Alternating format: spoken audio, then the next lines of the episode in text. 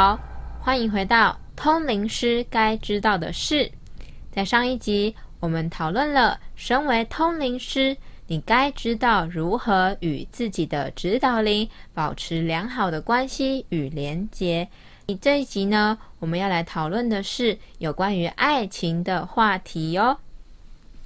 谢谢小乙。我们这次呢，要来讨论的是。领有爱情灵药证照的通灵师该具备有什么样子的条件？希望今天的话题能够给所有想要领取爱情灵药证照的通灵师一个很很有用的帮助。我们之前讨论过，身为通灵师呢，你会有自己的指导灵，可以来协助你面对个人的课题或是心魔。当然啦，你也会有指导灵可以协助你来帮助一切你需要帮助的人，以及和你有连接的对象。那在我们今天讨论爱情的话题上面，不知道大家知不知道自己也会有一个指导灵，可以专门告诉你关于爱情的事情呢？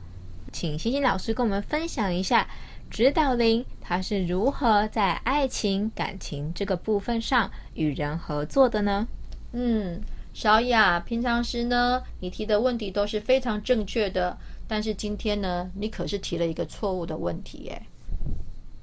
因为呢，我们的这个指导灵啊，他是不会教人怎么样谈恋爱的哦。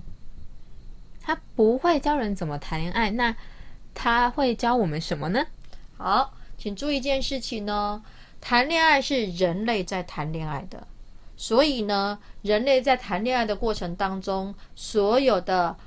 冷暖都是当那个当事人这位人类他自己的感觉，而指导灵他不是人类，所以他并不知道当人类在谈恋爱的时候，他所有发生的爱恨情仇这些情绪变化，指导灵是没有办法教你怎么样谈一场成功的恋爱的。指导灵唯一能做的事情就是让。他的案主知道他自己是一个什么样子的人，选择什么样子的配偶呢？选择什么样子的伴侣跟他谈恋爱，才能够发挥他本身最强大的能量，然后让他自己整个扬升起来，整个气场都变好。所以指导指导灵的功能，并不是教人类如何谈一场正确的恋爱，而是教人类如何知道自己需要一场正确的恋爱。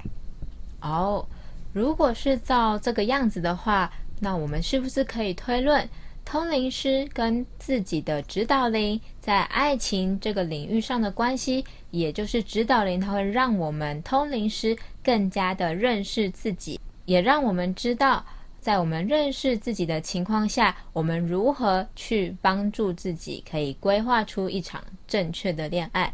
那我们在面对我们的案主的时候呢，我们也可以跟他们的指导灵沟通，去了解他的指导灵跟他的案主有哪些沟通上面的落差。那他的指导灵又希望这个案主如何正确的认识自己，并从自己出发来谈一场正确的恋爱，是这样吗？没有错。如果你想领有爱情灵药证照的通灵师，你自己本身没有正确的恋爱经验，我相信你也没有办法给你来，你也没有办法让来智商你的人有一个正确的恋爱经验。所以这一集，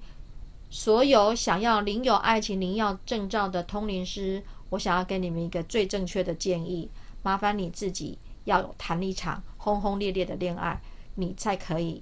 你才可以陪伴你的案主，能够经历他的整个恋爱过程。没有谈过轰轰烈烈恋爱的通灵师，你可能没有办法领有爱情灵药的证照哦。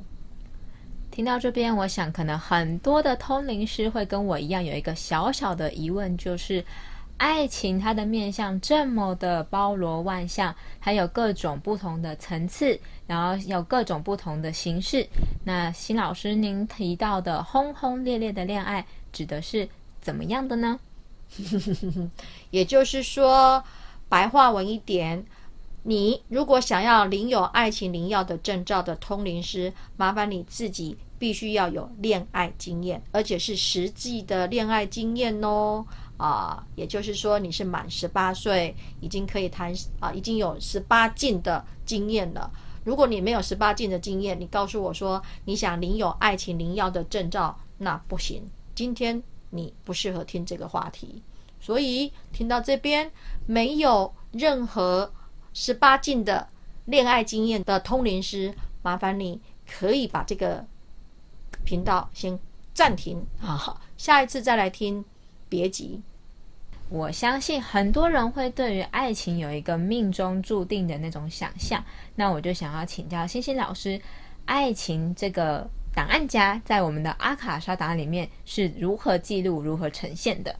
哦，这个话题倒是蛮深刻的。照道理，每一个人在阿卡莎档案里面，他都会有一个章节叫做“这是需要谈恋爱”或者是“这是不需要谈恋爱”。就这样子一个简简单单的记录，所以阿卡莎档案里面在谈恋爱这一块呢，记录是蛮单纯的。我第一次听到有人的阿卡莎档案里面原来会被记录不需要谈恋爱。那我听到的比较多的人，其实大家都会有为情所困的问题。那我就想要请问老师，如果这个人他的阿卡莎档案里面的记录是不需要谈恋爱，他还会？因为他不明白自己的阿卡莎档案，或者他还没有认识到自己的阿卡莎档案，就有为情所困的困扰吗？当然不可能啊！他自己都已经没有设定说需要谈恋爱了，他怎么可能会为情困扰？但是如果他还会为情困扰的话，我推测只有一个原因，那就是网络新闻看太多，所以人家都在谈恋爱，他也要跟着流行谈一场。轰轰烈烈的恋爱，殊不知自己根本没有这种经验值，不需要有这种经验值，他的恋爱当然是谈不成啦。这就是好像是每一次呢，啊，这个到了适婚年龄啊，那要找嫁娶的对象，通常呢，大家都是这样子找的：男生一定要白富美，女生一定要高富帅。谁跟你讲的？那每一个人都适合白富美跟高富帅吗？不是的。你如果拿这个普世的标准来当做自己择偶的条件，我相信你一定会失败连连。所以，如果你已经很确定你在阿卡莎档案记录里面，你这一世是不需要谈恋爱的，你还会为情所困，所为情所困，那就是你只是跟着流行走而已。所以，又会回到我们第一题说的，就是你足不足够认识你自己。如果你足够认识你自己的话，你可能就可以比较减少为情所困的这个烦恼。那再来的话，就是刚刚您提到说，在阿卡莎档案里面记录爱情这个档案夹，跟我们的想象很不一样。其实它非常的单纯。可是我相信有很多，不管是不是通灵师的听众朋友，他们都有听过灵魂伴侣啊，或者命中注定的另一半，甚至一见钟情。那如果在阿卡莎档案里面没有记录的话，那关于我们对于自己理想对象的这个设定，它是一个怎么样的安排呢？好了，我们刚刚谈的是说，这是不需要有恋爱嘛，对不对？不需要谈恋爱。那如果你的阿卡莎档案里面，恭喜你，你是设定说我必须要谈恋爱的。接下来你就不用担心说我的命中注定那一半到底是怎么一回事，因为呢，如果你告诉你自己说我这一世的命中注定对象呢要有十八个，十八个经验，OK，你没有影响到任何人啊，你十八个都是专心的谈恋爱的话，这十八个都是可以安安全全的出现的。但是你如果认为说哦，我命中注定呢只能谈一个挚爱，OK。这也是行的，因为为什么？这没有影响到别人呢？在阿卡莎档案记录里面，谈恋爱这件事情，它不是公共议题，它是属于你个人的议题。所以呢，你的恋爱经验值里面，你要谈十八次的专心恋爱，跟你只谈一次的专心恋爱，这是你个人设定的，一点都不影响到他人。你爱怎么设定就怎么设定，谁能够论断你是专心还是不专心？没有人可以论断。依据我们刚刚的讨论呢，就是如果你今天是会开始想说，我想要找到一个属于我的伴侣，他的阿卡莎档案里面其实是有记载他会有爱情的，大家就不用担心。那当你的阿卡莎档案里面是记载你会有爱情的时候，你想要找什么样的对象，你想要什么样的恋爱的形式，其实是我们每个人可以依据自己的理想，依据自己对自己的认识去设定我们最想要的剧本。对，没错，你可以设定自己的剧本是我一次就谈恋爱成功，你也可以设定自己的剧本是。一直不断的受伤，反正受伤是你自己的心嘛。你受伤十八次，有十八次的经验值，可以产出十八本爱情小说，这有什么不可以呢？刚刚您说一个合格可以拿到爱情灵药证照的通灵师，他在帮他的案主调配爱情灵药，或者是协助处理面对感情的议题的时候，有哪些该知道的事呢？哇，这个是非常正确的。我们刚刚已经有提到。通灵师，你如果想要领取爱情灵药的证照，本身你自己一定要有爱情经验，而且是实战十八禁以上的这种实战经验的通灵师，你才有资格作为呃其他人的咨询对象，帮人家解决有关于他的指导灵是不是能够呃让案主好好的谈一场恋爱这样子的整个咨询的工作。此外，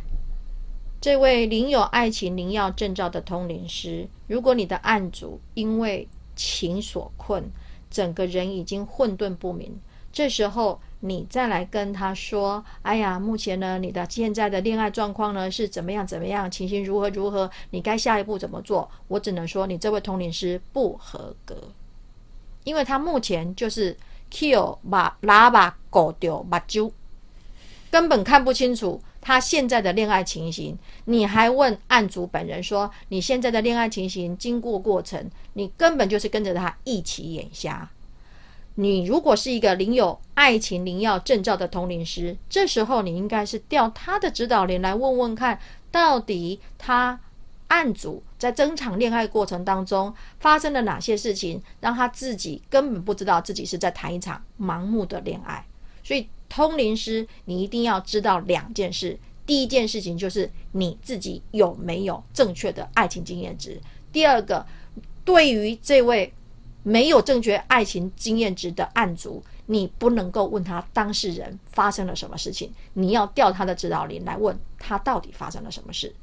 曾经有一位太太来找我问，她说她的先生呢，在外面呢已经有了小三了。那她是极力想要赶快把这段婚姻做结束，然后好跟那位小三呢双宿双飞。因此，她发现她丈夫呢有在网络上浏览所谓的呃监视录影器的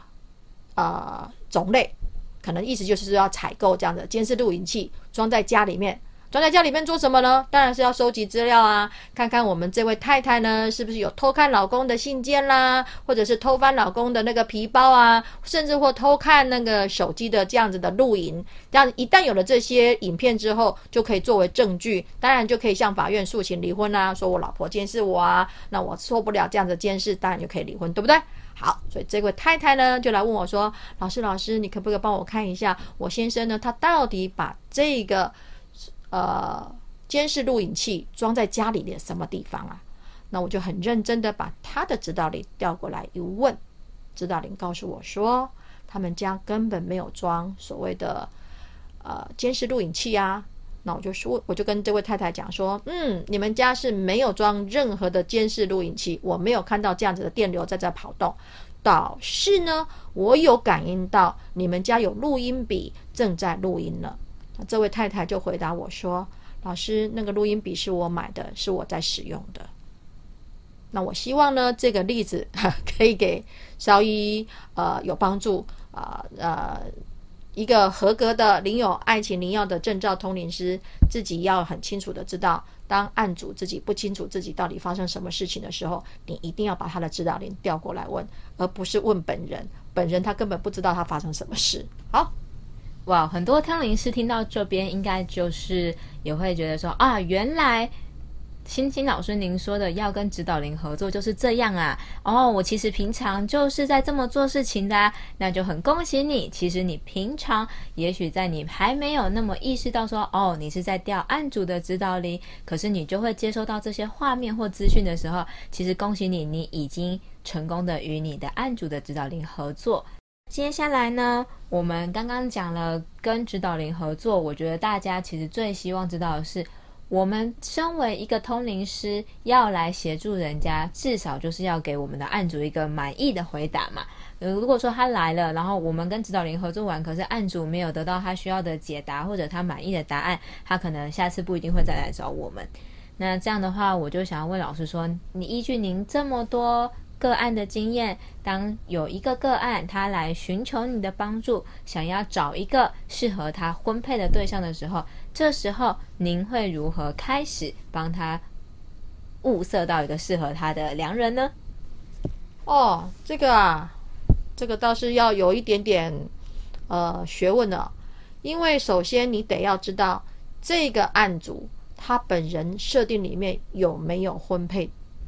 这个对象。那如果有的话，你可以透过跟他聊天啊，跟他谈谈生活的状况，然后呢，问问看他那什么样子的人是他最适合、最欣赏的婚配对象。这时候，如果在他的深层意识里面有浮现出这么一个对象，那这个对象就会摆在那里。那这时候，你如果再去问他说：“那如果有这样子的一个对象出现的时候，你希望跟他结了婚之后做些哪些事情？”当他越说越开心，然后能量越来越强大的时候，你就会发现，在他深层意识中，这位适合婚配的对象，他会越来越鲜明，颜色越来越强烈，甚至实体越来越。清清晰，那动作也灵灵活很多，那我们就会很清楚知道说他是真的有这样子的一个婚配对象。那我们就根据他这样子的形体问他一下，说他目前生活周遭是不是有出现一个这样子的人？他如果告诉你说有诶，我我前一阵子在跟谁谁谁联络呢？他就是讲这样子的，那恭喜你，这就是靠着你的灵通能力，帮这位案主找到他婚配的对象啦。